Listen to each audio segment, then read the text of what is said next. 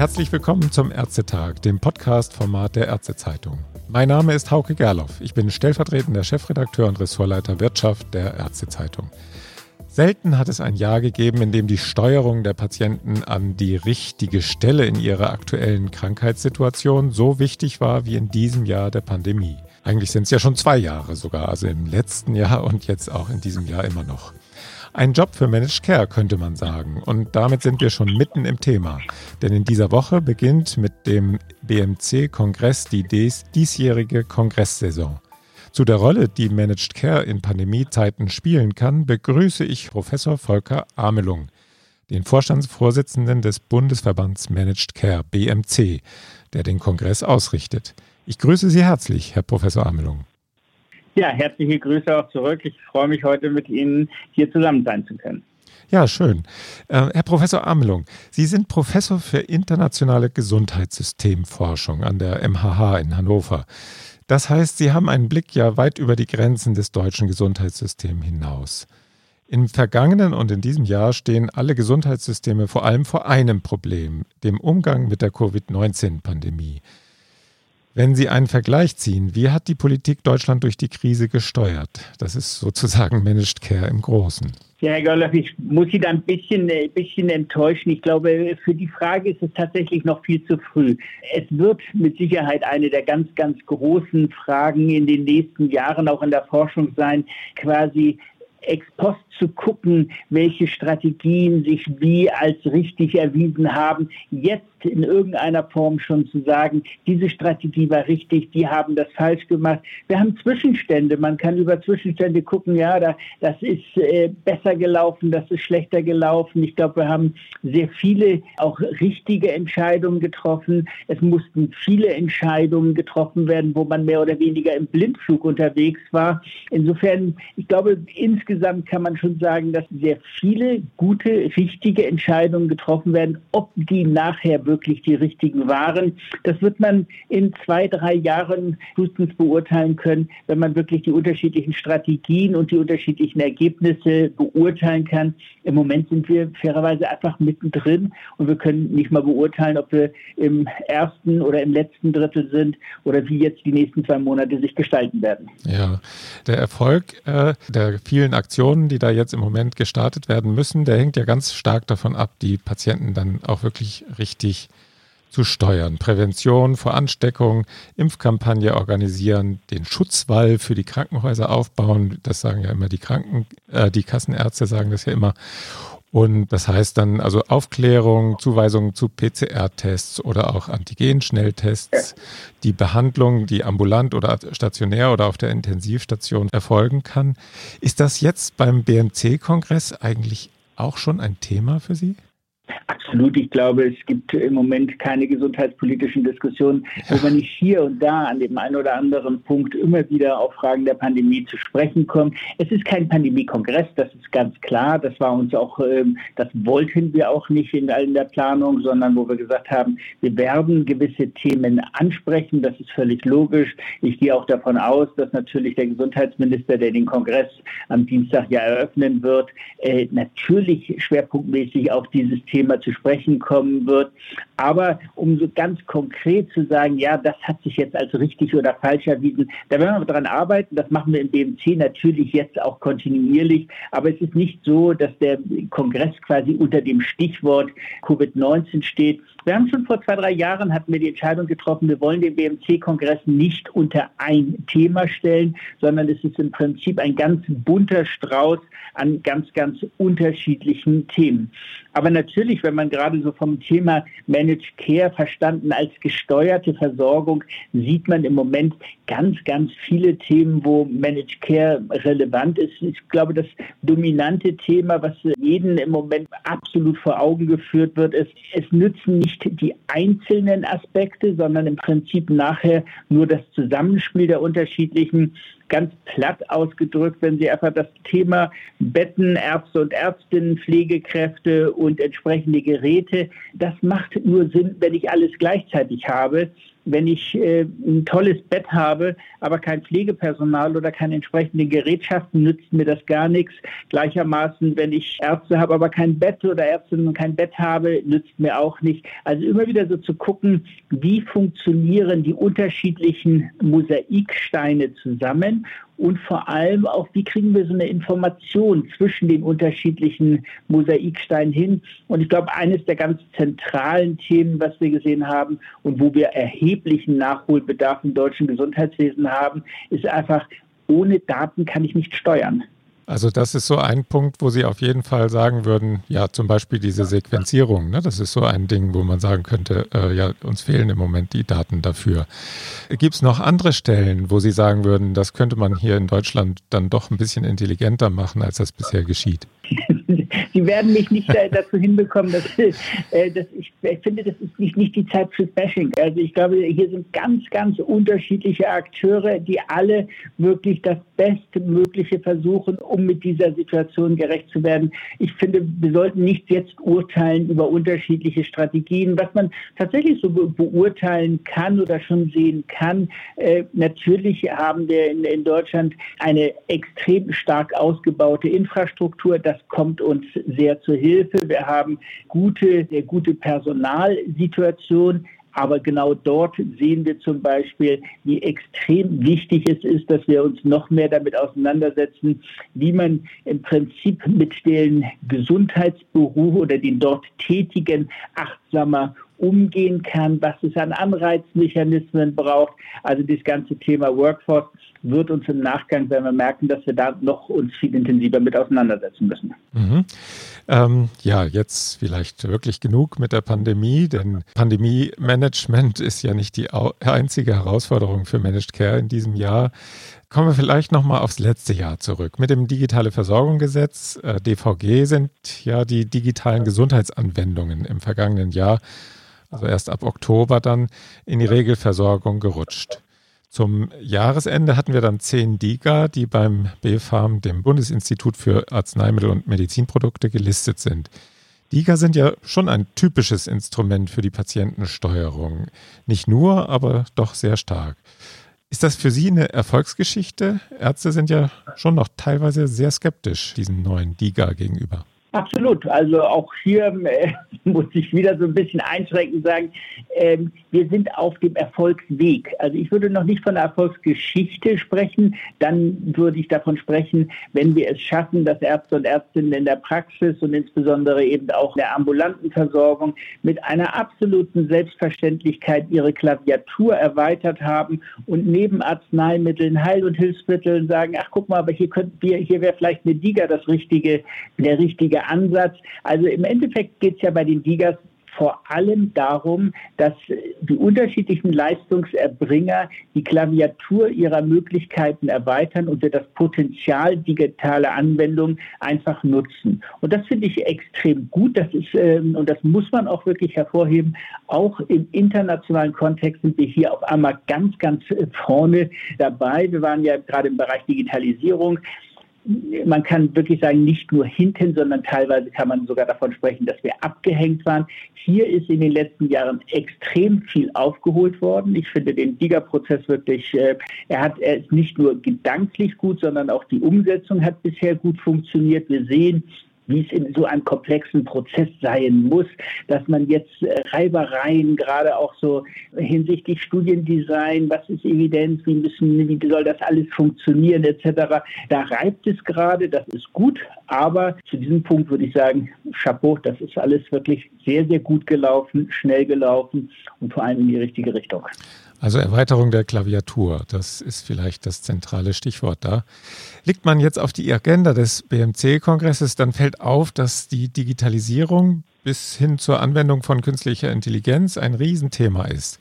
Wo kann denn aus Ihrer Sicht Digitalisierung helfen, tatsächlich die Patientensteuerung nachhaltig zu verbessern? DIGA ist ein Thema, aber haben Sie noch andere Erfolgsbeispiele, wo das funktioniert schon? Ja, ich glaube, es durchzieht wie, wie einen roten Faden eben alle Bereiche. Wenn wir uns die Innovationsfondsprojekte anschauen, so wüsste ich zumindest fast kein Innovationsfondsprojekt, was Digitalisierung nicht mit dabei hat. Es muss nicht im Zentrum stehen, sondern die Digitalisierung muss einfach im Prinzip so das Rückgrat der Versorgungskonzepte sein. Es ist elementarer Bestandteil. Es sind vor allem Mosaiksteine. Es geht nicht darum, quasi die eine Applikation, wo man sagen würde, genau das löst jetzt sämtliche Probleme, sondern es ist wirklich so dieses Aneinanderreihen, wie so Perlenketten, wo man vom elektronischen Rezept über AMTS, über das ganze Thema Hospital at Home, wie kann man die Häuslichkeit stärken und, und, und. Also vor allem ist, glaube ich, gerade so dieses Sammeln von, von kleinen Goldstückchen, die die Versorgung verbessern können, entscheidend und nicht dieses Suchen nach dem einen Ansatz. Aber natürlich, je mehr kleine quasi Goldstückchen ich unterwegs habe, umso wichtiger ist es sicherzustellen, dass die Interoperabilität gewährleistet ist, dass ich keine solitären Lösungsansätze habe, sondern dass ich Konzepte habe, die sich ideal miteinander verknüpfen lassen. Und dafür braucht es relativ öde, aber extrem wichtige Themen, nämlich wie Standardisierung, gemeinsame Sprache und, und, und. Das ist nicht spannend, aber das ist die Grundlage. Was ist denn so ein Goldstückchen also Leute, für Sie? Die finden das spannend. Äh, haben Sie denn so ein Goldstückchen für uns, wo Sie sagen können, Mensch, das ist wirklich, da möchte ich mal den Blick hinwenden. Vielleicht ist ja auch eins von diesen Goldstückchen mit dabei im Kongress, das da vorgestellt wird.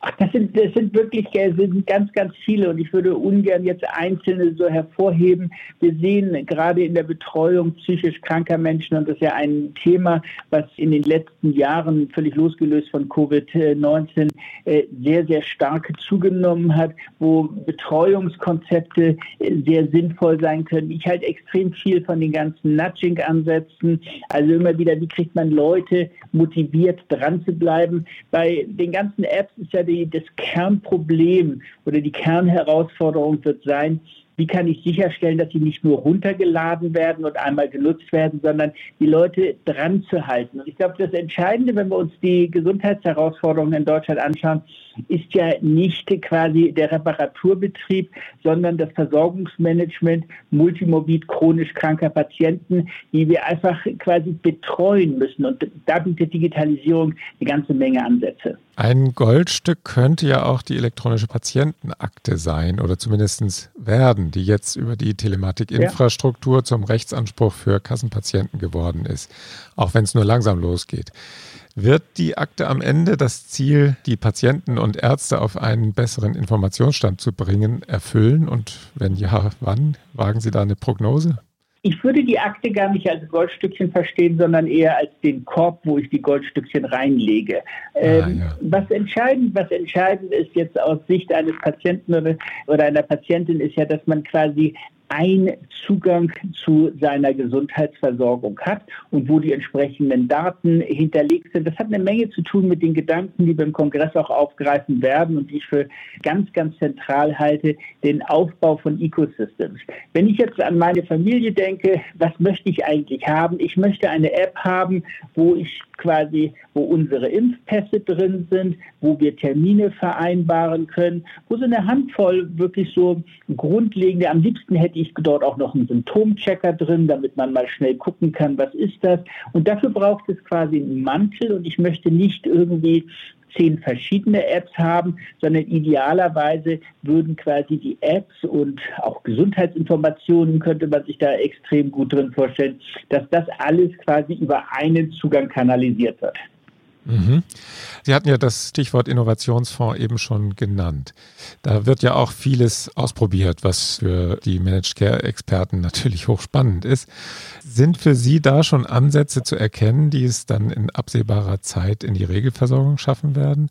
Oder wird über die anstehenden und abgeschlossenen Reformen vielleicht sogar schon etwas umgesetzt aus dem Innovationsfonds? Absolut. Also der Innovationsfonds wir sind ja über mein Institut an verschiedensten äh, Projekten beteiligt. Der ja, ist genau. absolut eine Erfolgsgeschichte. Ähm, natürlich gibt es ganz, ganz viele Punkte, wo man hier und da sagen würde, das müsste man anders machen und äh, kritisieren kann man immer viel. Aber wenn man sich anschaut, wie viele Konsortien unterwegs sind und wirklich Lösungsansätze vorangetrieben haben, erprobt haben, was ich besonders wichtig finde, der Innovationsfonds ist quasi das Vehikel, wo auf einmal Krankenkassen, Leistungserbringer, KV Industrieunternehmen alle gemeinsam auf Augenhöhe an Projekten arbeiten. Eine völlig neue Kultur der Zusammenarbeit. Aber natürlich ist es nicht so, dass die einzelnen Innovationsfondsprojekte derart gestaltet sind, dass man jetzt sagen kann, aha, gesehen, zack, Überführung in die Regelversorgung.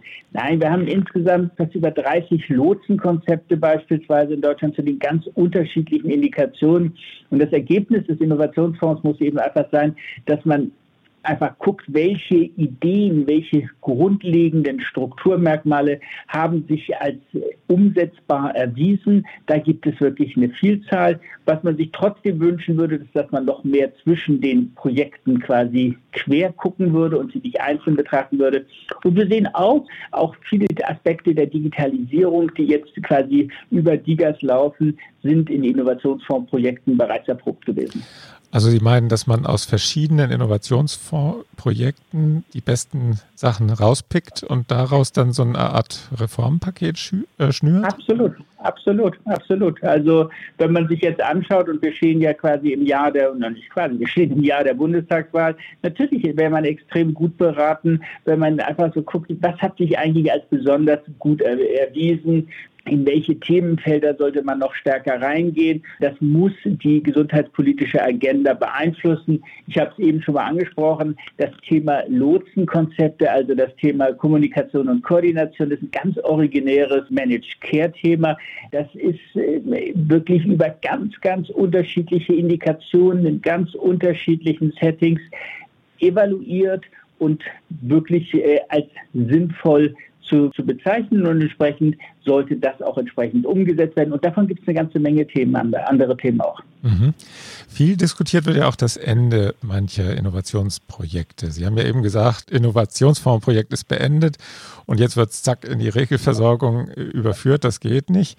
Aber wie wird das Ganze fortgeführt? Also im Moment ist ja die These, dass das Ganze in Selektivverträge teilweise überführt werden soll. Das ist ja geplant die dann aber natürlich nur äh, den Patienten zugutekommen, die dann in der richtigen Kasse Mitglied sind. Ist da der Ansatz der Bundesregierung tatsächlich zielführend? Naja, ich glaube, man muss da zwei Sachen äh, betrachten. Auf der einen Seite ist, was hat man am Anfang versprochen? und was ist jetzt eigentlich eine geeignete Form.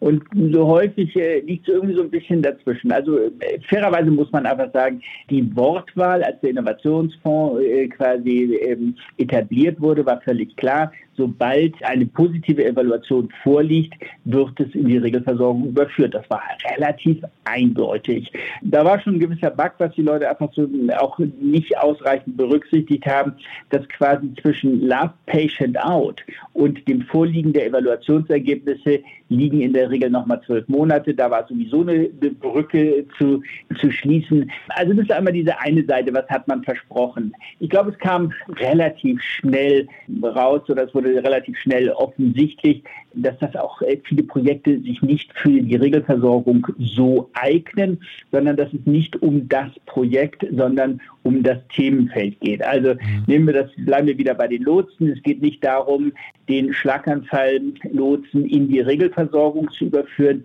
wie er in einem Projekt XY quasi etabliert wurde. Das kann nicht Sinn und Zweck sein, sondern es geht darum, wie der Grundgedanke von Lotsenkonzepten hinsichtlich der Qualifikation, hinsichtlich der Finanzierung, hinsichtlich der organisatorischen Einbindung etc., wie der quasi in die Regelversorgung überführt werden kann.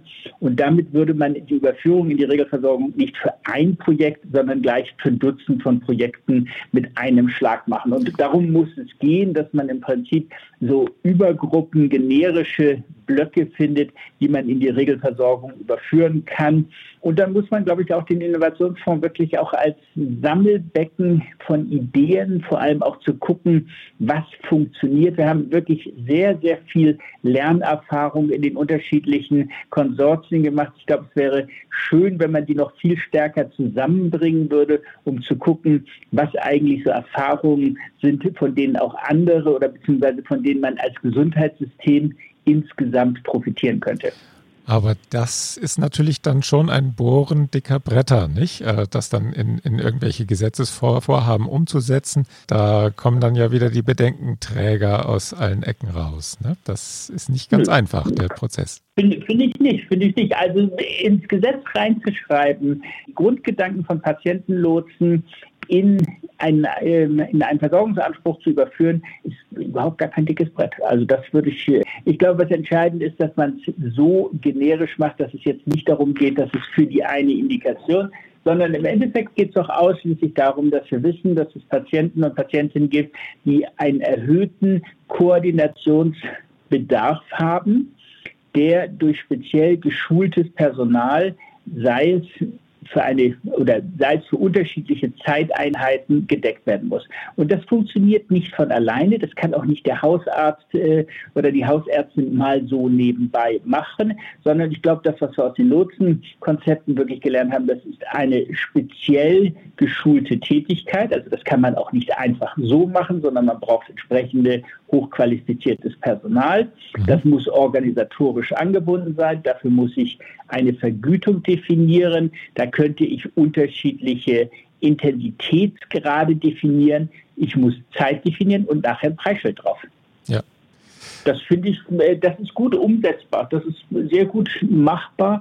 Und ich würde auch glauben, dass man sehr gut beraten wäre, sich an der ambulanten äh, spezialisierten Palliativversorgung zu orientieren, dass man nicht davon ausgeht, dass Lotsenkonzepte quasi über die Republik in jedem Versorgungssetting gleich strukturiert sein müssen. Ah, ja, okay. Ja, ich sehe, Sie sind Optimist. Das ist ja eine sehr gute Eigenschaft, finde ich. Ähm, Vor allem dieser Tage. Ja, das ist so, ja. Herr Professor Amelung, äh, als Optimist gefragt, was erwarten Sie denn im letzten Jahr der Legislatur noch von der Bundesregierung? Ja, ich glaube, fair, fairerweise muss man äh, erstmal sagen, es wurde wahnsinnig viel gemacht. Also in, in, dieser Legislatur wurden wichtige Weichen gestellt, es wurden richtige Weichen gestellt, es wurde insbesondere das Thema Digitalisierung wirklich nicht nur angestoßen, sondern ähm, auch wirklich vorangetrieben. Das ist, glaube ich, extrem wichtig. Ich glaube, ähm, aktuell sehen wir, dass man natürlich noch so den Koalitionsvertrag nochmal durchguckt, ob man noch gewisse Themengebiete offen hat hat.